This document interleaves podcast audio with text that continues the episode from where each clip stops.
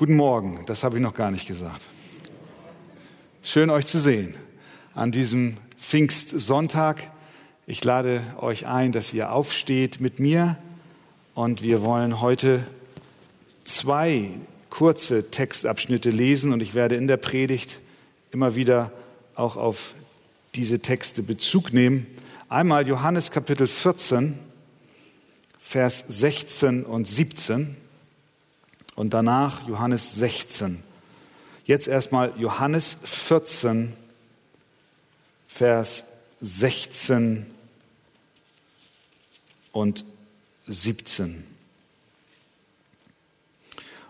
Und ich will den Vater bitten, und er wird euch einen anderen Beistand geben, dass er bei euch bleibt in Ewigkeit, den Geist der Wahrheit, den die Welt nicht empfangen kann, denn sie beachtet ihn nicht und erkennt ihn nicht. Ihr aber erkennt ihn, denn er bleibt bei euch und wird in euch sein. Und dann Johannes 16, Vers 13 bis 15.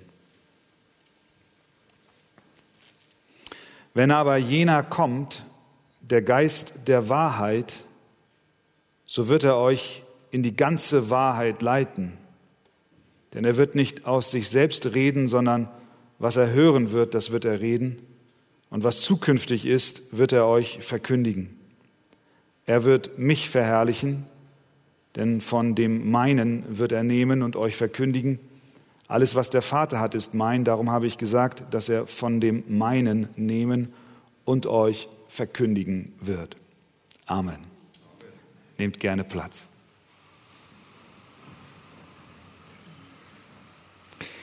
Wenn wir einen Menschen zum ersten Mal treffen, dann habt ihr es vermutlich alle erlebt und auch selber so gehandhabt. Man hat meistens zwei Standardfragen, die man der Person stellt. Erstens, wer bist du? Und zweitens, was machst du? Wer bist du? Wir wollen wissen, wie diese Person heißt und wo sie herkommt. Und dann folgt meist die Frage, was machst du denn? Was ist deine Arbeit? Was ist deine Tätigkeit? Nun, ich möchte nicht profan sein, aber wenn wir diese Frage heute Morgen stellen, an den Heiligen Geist gerichtet, dann können wir sagen, wer bist du und was machst du? Wer ist der Heilige Geist? Die Bibel sagt uns, wer der Heilige Geist ist. Er ist die dritte Person der Gottheit. Gott Vater Gott Sohn und Gott Heiliger Geist. Gott ist ein dreieiniger Gott. Das bedeutet, er existiert ewiglich als drei Personen, Vater, Sohn, Heiliger Geist. Und jede Person ist vollkommen Gott und zugleich ist Gott nur einer. Wir haben also mit dem Heiligen Geist es mit der dritten Person der Gottheit zu tun. Wer bist du, Heiliger Geist? Antwort, er ist Gott, die dritte Person der Gottheit. Was machst du, Heiliger Geist? Was ist dein Job? Was ist deine Aufgabe? Dazu gibt uns der Text, den wir gelesen haben, verschiedene Antworten. Mit Sicherheit nicht erschöpfend, aber doch wesentlich. Das Erste, was wir in unserem Text sehen, ist, dass die Aufgabe, und das ist die, glaube ich, alles überragende Aufgabe, unter der sich auch die anderen Tätigkeiten unterordnen, die Hauptaufgabe des Heiligen Geistes ist, wie wir hier gelesen haben, die Verherrlichung von Jesus Christus. Jesus sagt in Kapitel 16, Vers 14, er, das ist der Heilige Geist, wird mich verherrlichen. Das ist der Hauptauftrag, den Sohn groß zu machen. Alle anderen Aufgaben, die der Heilige Geist auch tätigt, wie zum Beispiel uns in der Heiligung beizustehen und uns hilft, Christus ähnlicher zu werden, Die Aufgabe, die er übernommen hat, in der Vergangenheit die Bibel zu inspirieren oder die Aufgabe, die er übernimmt, um toten, geistlich toten Menschen Leben zu geben oder auch das Austeilen von Gnadengaben, von Geistesgaben, all diese Aufgaben werden in dieser einen überragenden oder von der einen überragenden Aufgabe abgedeckt. Und letztlich dienen all die anderen Tätigkeiten nur diesem einen, nämlich den Sohn zu verherrlichen. Das bedeutet, dass der Heilige Geist nicht in erster Linie von sich selbst spricht, sondern er redet von Jesus. Er ist wie eine große Plakatwand an der Autobahn. Diese Wand, die weist nicht auf sich selbst hin und macht Werbung für das Gestänge und das Fundament, auf dem es steht, sondern es weist auf das hin, was es plakatiert, auf etwas anderes und ähnlich, wenn auch ein schwacher Vergleich ist der Heilige Geist. Er lenkt die Aufmerksamkeit nicht auf sich, nicht auf das Gestänge, sondern auf den, auf den er hinweist durch das Plakat und das ist Jesus Christus. Der Heilige Geist ist wie ein Scheinwerfer, der Jesus hell beleuchtet. Wir sehen den Scheinwerfer kaum, aber wir sehen den Effekt, den er hat, indem er uns Jesus Christus groß macht. Wir können sagen, der Heilige Geist ist ein Promoter. Er macht Werbung für jemand anderen. Er macht Werbung für den Sohn. Und deswegen sagt Jesus, er wird mich verherrlichen. Und das ist die Aufgabe, die der Heilige Geist bis heute tut. Und wir sehen es an ganz, ganz, äh, auf ganz überzeugende Weise, wie, wie der Heilige Geist diese Werbemaßnahme für Jesus in Gang gesetzt hat und wie er sie auch praktisch anwendet, als er zum Beispiel dem Apostel Paulus die Worte in das Herz gelegt hat, inspiriert hat, die er dann im Kolosserbrief niedergeschrieben hat. Das ist eine Werberede über den Sohn, wie ihn kein Werbetexter besser hinkriegen könnte. Hört mal, was er dort sagt. Dieser, damit meint er Jesus. Das sagt der Heilige Geist durch Paulus. Dieser Jesus ist das Ebenbild des unsichtbaren Gottes. Er ist der Erstgeborene, der über aller Schöpfung ist. In ihm ist alles erschaffen worden, was im Himmel und was auf Erden ist. Das Sichtbare und das Unsichtbare. Seines Throne oder Herrschaften oder Fürstentümer oder Gewalten, alles ist durch ihn und für ihn geschaffen. Und er ist vor allem und alles hat seinen Bestand in ihm. Und er ist das Haupt des Leibes der Gemeinde. Er, der der Anfang ist, der Erstgeborene aus den Toten, damit er in allem der Erste sei. Das ist das Werk des Heiligen Geistes. Jesus Christus groß zu machen. Diese mächtigen Worte des Lobpreises hat der Heilige Geist dem Apostel ins Herz gegeben mit dem Ziel, dass wir Jesus anbeten. Und deswegen können wir sagen, dass wo vom Heiligen Geist gesprochen wird, Jesus aber nicht geehrt und in den Mittelpunkt gestellt wird, es sich nicht um das Werk des Heiligen Geistes handelt. Also sollte der Heilige Geist in unserem Denken, in unserem Reden und Handeln niemals Jesus Christus verdrängen. Stattdessen macht der Geist uns unseren Herrn Jesus groß. Erstens also, er verherrlicht den Sohn. Amen. Zweitens, was ist der Job noch? Er bezeugt die Wahrheit. Nochmal Johannes in äh, Kapitel 14, 16 folgend. Jesus sagt, ich will den Vater bitten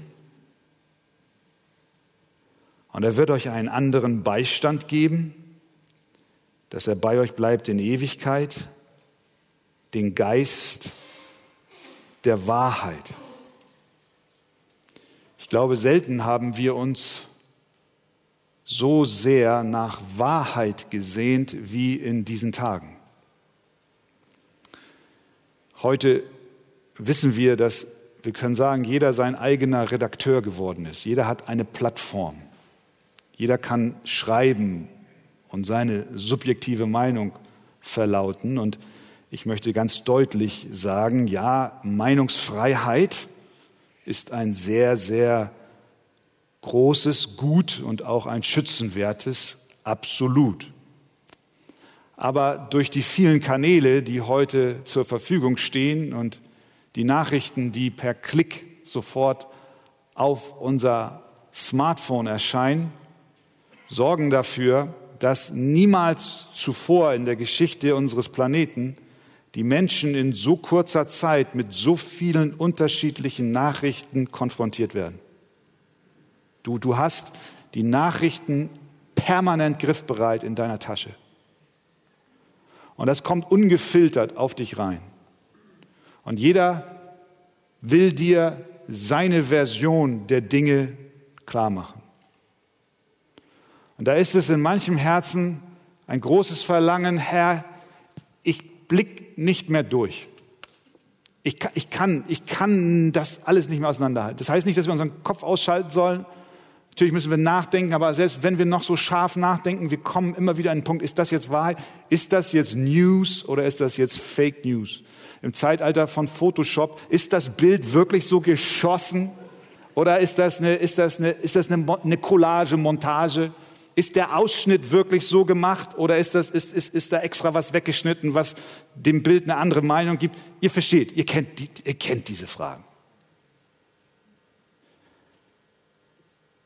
Und in unseren Herzen ist, ist ein Sehnen, ein, ein Verlangen nach Wahrheit.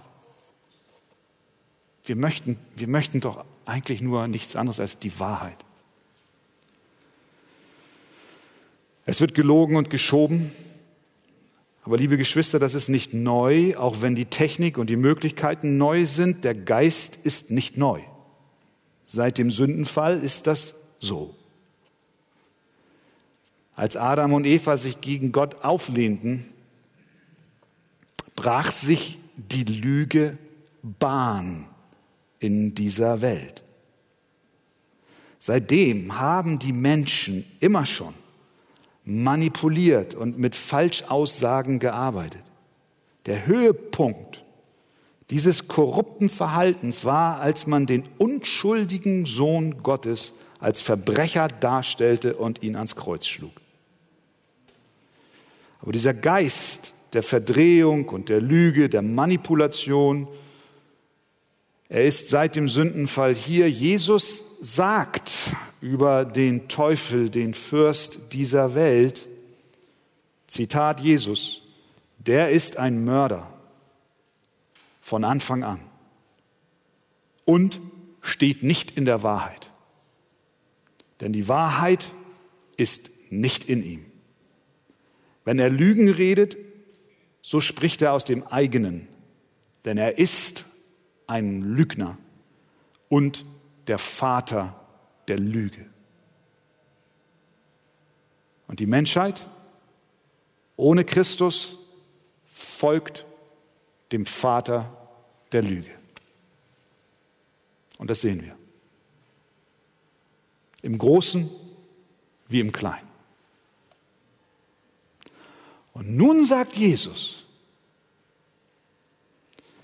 ich will den Vater bitten, und er wird euch einen anderen Beistand geben, den Geist der Wahrheit. Halleluja. Weißt du, wo du Wahrheit findest?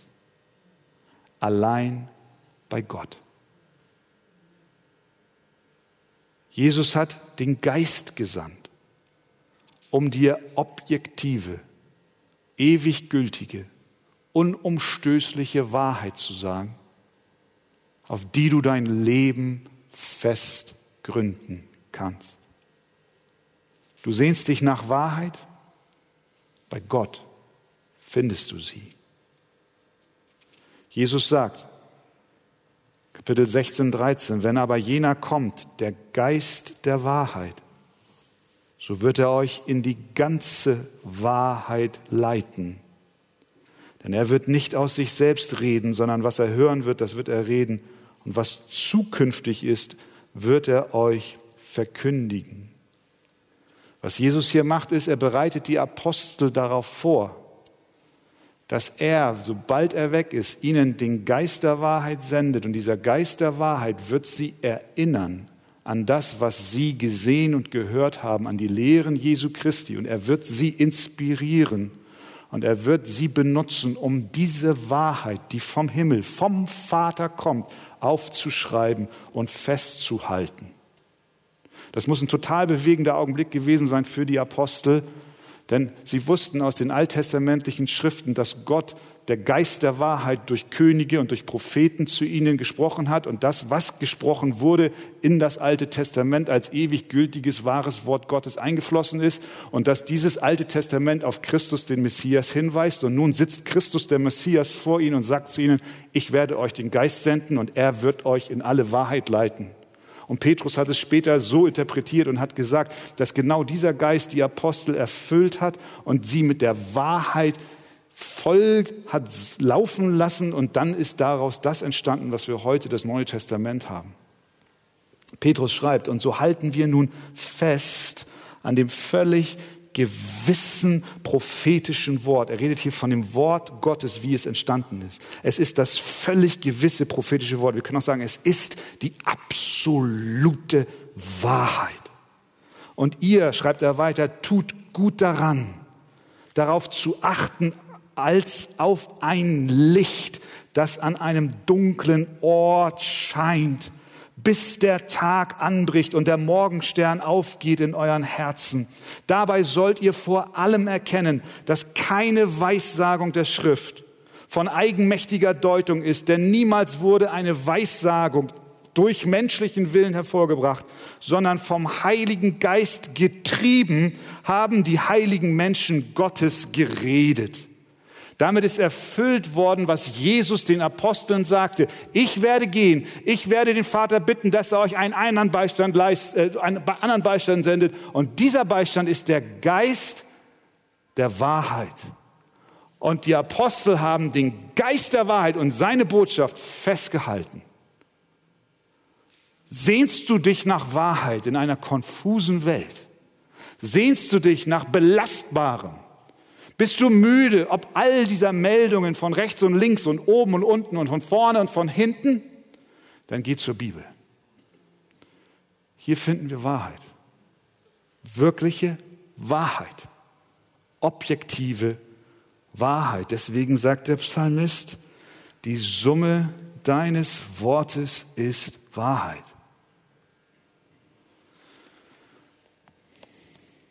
Bist du müde? Über alle News oder Fake News oder was immer für News es sind, dann schalte deinen Rechner aus, leg dein Handy weg, schließ die Zeitung, zieh den Stecker deines Fernsehers. Das ist echt, das ist ein seelsorgerlicher Rat. Und schlag die Bibel auf. Und deine Seele wird in den Wirren dieser Zeit zur Ruhe kommen.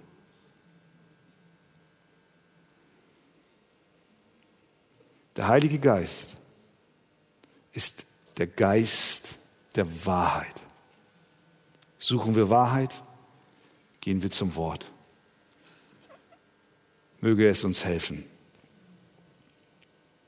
Also, was ist der Job des Heiligen Geistes? Ganz wunderbar. Er verherrlicht Jesus und er spricht die Wahrheit, preist dem Herrn. Drittens, er schenkt auch die Wiedergeburt. Ohne das Werk des Heiligen Geistes würde kein Mensch an Jesus Christus glauben. Niemand. Jesus sagt, Johannes 14, 16, 17. Ich, ich will den Vater bitten, er wird euch einen anderen Beistand geben, dass er bei euch bleibt in Ewigkeit, den Geist der Wahrheit, den die Welt nicht empfangen kann. Die Welt, das bedeutet Menschen, die nicht an Jesus Christus glauben, können den Geist der Wahrheit nicht empfangen. Das ist ein hartes Urteil, aber es ist die Wahrheit. Die Welt, Menschen ohne Gott, können auf sich gestellt den Geist Gottes nicht haben. Deswegen ist es auch falsch, in dieser Weise davon zu sprechen, wir sind alles Kinder Gottes. In der schöpferischen Weise, ja, er ist der Schöpfer aller Menschen. Aber in der geistlichen Weise überhaupt nicht. Sie haben den Geist Gottes nicht. Ich weiß nicht, ob du heute Morgen hier bist und jetzt vielleicht geschockt bist, weil du dachtest, dass die Mitgliedschaft in einer Kirche gleichbedeutend ist, dass du den Geist Gottes hast. Die Mitgliedschaft in der Kirche bedeutet überhaupt gar nichts sondern es muss eine innere Lebendigmachung durch den Geist erfolgt sein. Jeder Mensch braucht diese Wirkung des Heiligen Geistes, denn ohne sie kann er weder geistlich sehen, noch erkennen, noch schmecken, noch hören und er nimmt das Wort der Wahrheit nicht wahr. Das ist der Grund, warum, wenn du mit jemand Ungläubigen über die Wahrheiten der Bibel sprichst, er dich entweder blöd anguckt oder dir feindselig gegenüber gestimmt ist, weil er sagt, das ist alles Quatsch. Er kann es nicht wahrnehmen. Jesus, Jesus sagt es selbst, Johannes 3, Vers 3, zu Nikodemus, der sich Jesus des Nachts näherte. Wahrlich, wahrlich, sagt er, ich sage dir, wenn jemand nicht von neuem geboren wird, so kann er das Reich Gottes nicht sehen. Er kann es nicht. Ungläubige Menschen können von Gott im rettenden Sinn nichts wissen. Der natürliche Mensch, 1. Korinther 2,14, aber nimmt nicht an, was vom Geist Gottes ist, denn es ist ihm eine Torheit und hier wieder. Und er kann es nicht. Er ist schlichtweg nicht in der Lage. Genauso wie du einer Ratte nicht das Fliegen beibringen kannst. Sie kann es nicht. Und genauso wie ein Pferd niemals bellen wird. Es kann es nicht. So wird auch der natürliche Mensch Gott in diesem rettenden Sinn nicht wahrnehmen. Jesus nochmal, das Original. Er sagt, niemand kann zu mir kommen, sagt er. Es sei denn, dass ihn der Vater zieht, der mich gesandt hat. Sehen wir die Unfähigkeit von uns, uns Gott zu nähern? Wir können es nicht. Und doch sitzt du heute Morgen hier und lobst Gott an diesem Sonntagmorgen. Warum? Weil du es kannst? Nein, weil Gott seinen Geist gesandt hat, der dein totes Herz an einem bestimmten Tag in deinem Leben lebendig gemacht hat und du plötzlich sehen konntest und du jetzt heute Morgen hier sitzt und sagst, danke Vater im Himmel für deinen Sohn Jesus Christus, der am Kreuz von Golgatha für meine Sünden gestorben ist, der bezahlt hat für alle meine Schande und mein Versagen, der mir die Last meiner Sünden genommen hat, der mir Vergebung zugesprochen hat, der mein Herz befreit hat von allen Ketten, und ich preise dich dafür, dass du das Erlösungswerk am Kreuz von Golgatha getan hast und dass du deinen Geist gesandt hast, der mir das alles erklärt und ich nun weiß und versiegelt bin durch den Heiligen Geist. Ich bin dein Kind für Zeit und Ewigkeit und ich werde bei dir sein. Und wenn diese Welt auch zergeht und die Lügen immer überhand nehmen, weiß ich doch, die Wahrheit ist allein bei dir zu finden. Gelobt sei der Name unseres Herrn Jesus Christus. Amen. Der Heilige Geist hat einen wichtigen Job. Er hat dich lebendig gemacht.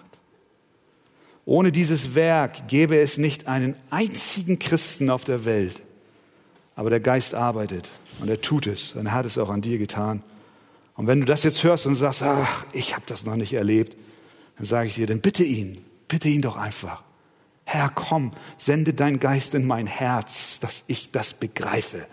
Und weißt du was? Gott wird antworten und er wird dein Gebet erhören. Was ist noch die Aufgabe?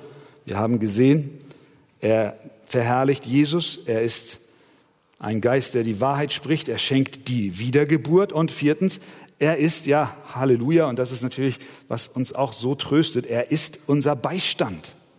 In Vers 16, äh, Kapitel 14, Jesus noch einmal, und ich will den Vater bitten, und er wird euch einen anderen Beistand geben. Parakletos ist hier das Wort.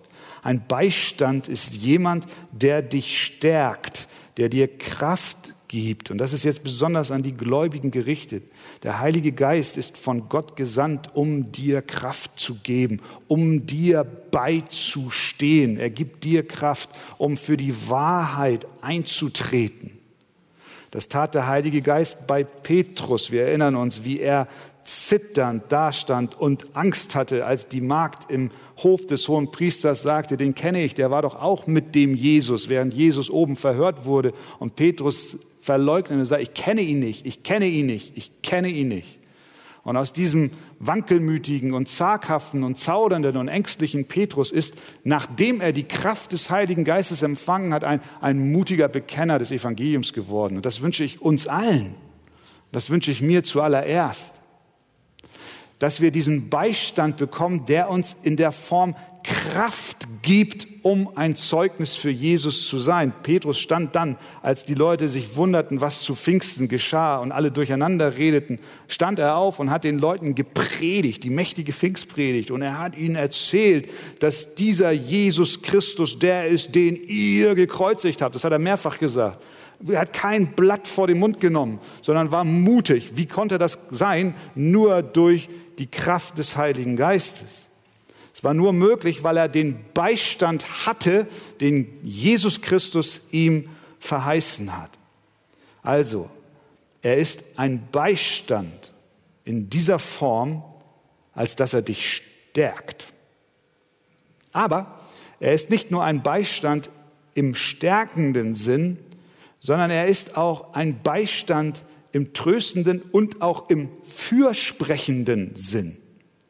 Denn dasselbe Wort Parakletos findet auch Verwendung in 1. Johannes 2, Vers 1, wo Johannes schreibt, meine Kinder, die schreibe ich euch, damit ihr nicht sündigt. Und wenn jemand sündigt, so haben wir einen Fürsprecher, ein Parakletos bei dem Vater, und hier ist es jetzt, Jesus Christus, den Gerechten. Mit anderen Worten, beide, der Heilige Geist als ein Beistand, ein Parakletos hier auf Erden für dich und Jesus Christus, ein Parakletos vor dem Vater, treten für dich als Christ ein. Du, du, du hast den besten Fürsprecher, den besten Beistand, den größten Tröster, den du dir überhaupt wünschen kannst. Und sie beten für uns, Hebräer 7, 25. Daher kann er auch diejenigen vollkommen erretten, die durch ihn zu Gott kommen, weil er für immer lebt, um für sie einzutreten. Jesus betet im Himmel für uns und wir wissen, dass in einer Weise auch der Heilige Geist für uns betet und uns hilft zu beten. Denn in Römer 8, 26 steht, ebenso kommt aber auch der Geist unseren Schwachheiten zu Hilfe, denn wir wissen nicht, was wir beten sollen, wie sich's gebührt, aber der Geist selbst tritt für uns ein mit unaussprechlichem Seufzen. Mit anderen Worten, wenn du nicht mehr weißt, was du beten sollst, wenn du dich allein fühlst und nicht mehr Kraft hast für irgendwas, dann kommt der Heilige Geist als dein Beistand und als dein Fürsprecher und als dein Tröster und das auch in die Situation hinein, in der du dich befindest wie immer sie aussieht, hinsichtlich deines Zeugendienstes, aber vielleicht auch die persönlichen Nöte, die du hast in diesen Tagen. Die Aufgabe des Geistes ist, dich zu trösten, dir beizustehen, dich aufzubauen, dir zu helfen und dir Mut zu geben, den Namen Jesu in dieser Welt zu verkündigen. Er ist also Beistand, Tröster und Fürsprecher. Ja, und dann natürlich, ihr Lieben, es klang schon an, aber als letztes sehen wir auch, dass der Heilige Geist uns Kraft für unseren Dienst für Gott gibt.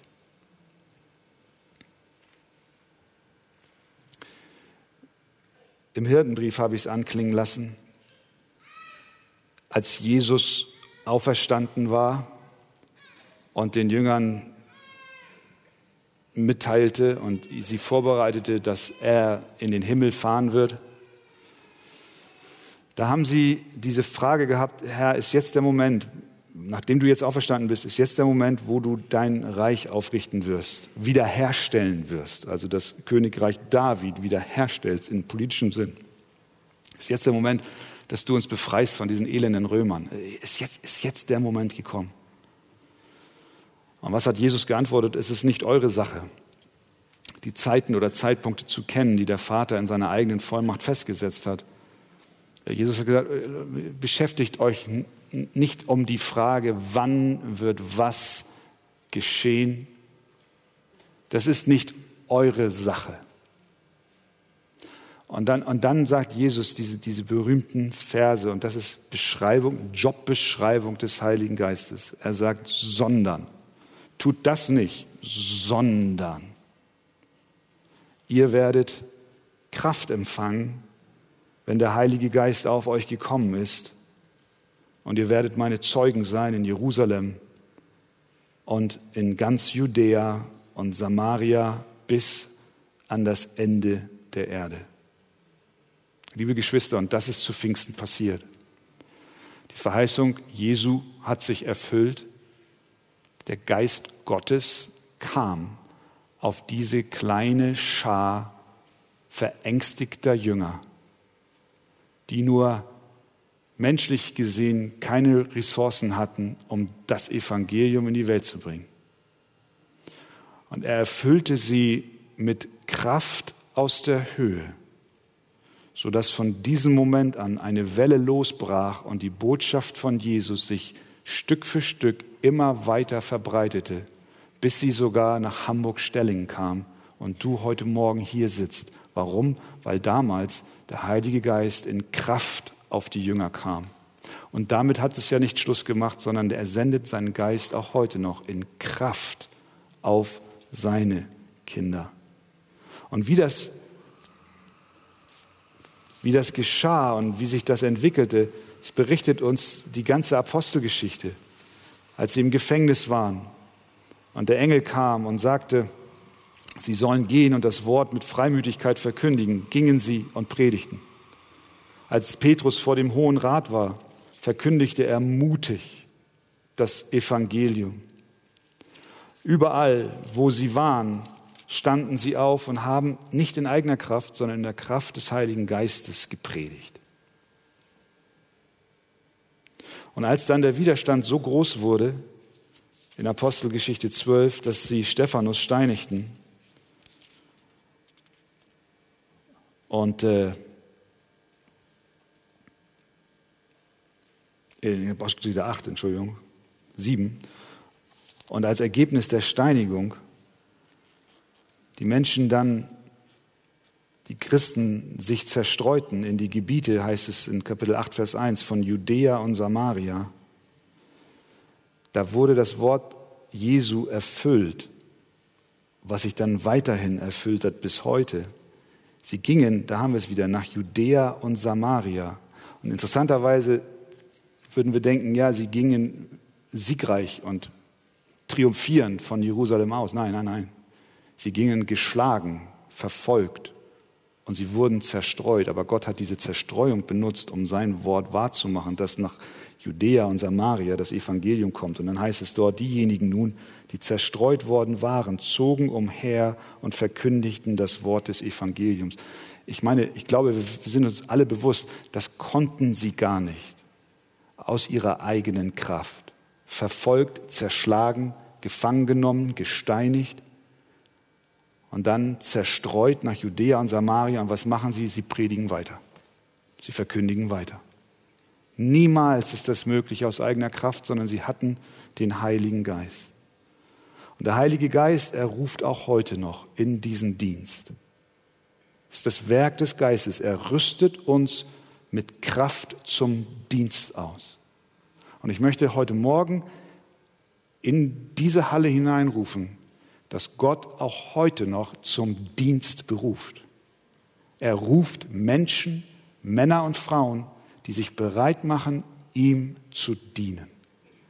Und er lässt uns nicht dies aus eigener Kraft tun, sondern er gibt uns seinen Geist. So hat er es bei Paulus und Barnabas getan, dann weiter später in Apostelgeschichte 13, als sie auf die erste Missionsreise gegangen sind. Da fasteten sie und fragten und dienten dem Herrn. Da sprach der Heilige Geist, sondert mir Barnabas und Saulus aus zu dem Werk, das ich sie berufen habe. Und dann heißt es weiter in Vers 4, diese nun ausgesandt vom Heiligen Geist zogen hinab und sie verkündigten das Evangelium in der damaligen Welt.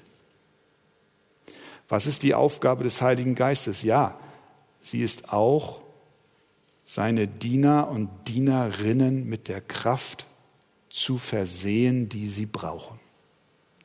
Und meine konkrete Frage an diesem Morgen ist, ruft Gott dich vielleicht nicht auch in solch einen Dienst? Dass du dein Leben niederlegst und sagst, ich möchte dem Herrn dienen, ihm folgen, meine Ressourcen für ihn einsetzen. Ich will ihm vertrauen, dass er mir die Kraft gibt, die ich dazu brauche. Er hat sie verheißen und er ruft auch heute noch in die Mission. Er ruft auch heute noch in den geistlichen Dienst. Er ruft auch heute noch in ehrenamtliche Mitarbeit. Er ruft auch heute noch seine Kinder mit die Hand an den Flug zu legen und nicht zurückzuschauen, sondern nach vorne zu blicken. Und wenn du in diesen Tagen innerlich damit kämpfst, deine Aufgabe im Reich Gottes niederzulegen, dann lass dies eine neue Ermutigung für dich sein. Du hast die Kraft des Heiligen Geistes bekommen, um zu dienen und nicht um das Werk niederzulegen. Gott ruft. Er gibt Kraft. Was ist der Job des Heiligen Geistes? Er verherrlicht Jesus. Er spricht Wahrheit. Er schenkt die Wiedergeburt. Er ist unser Beistand und er gibt Kraft zum Dienst. Und dafür danken wir ihm. Amen.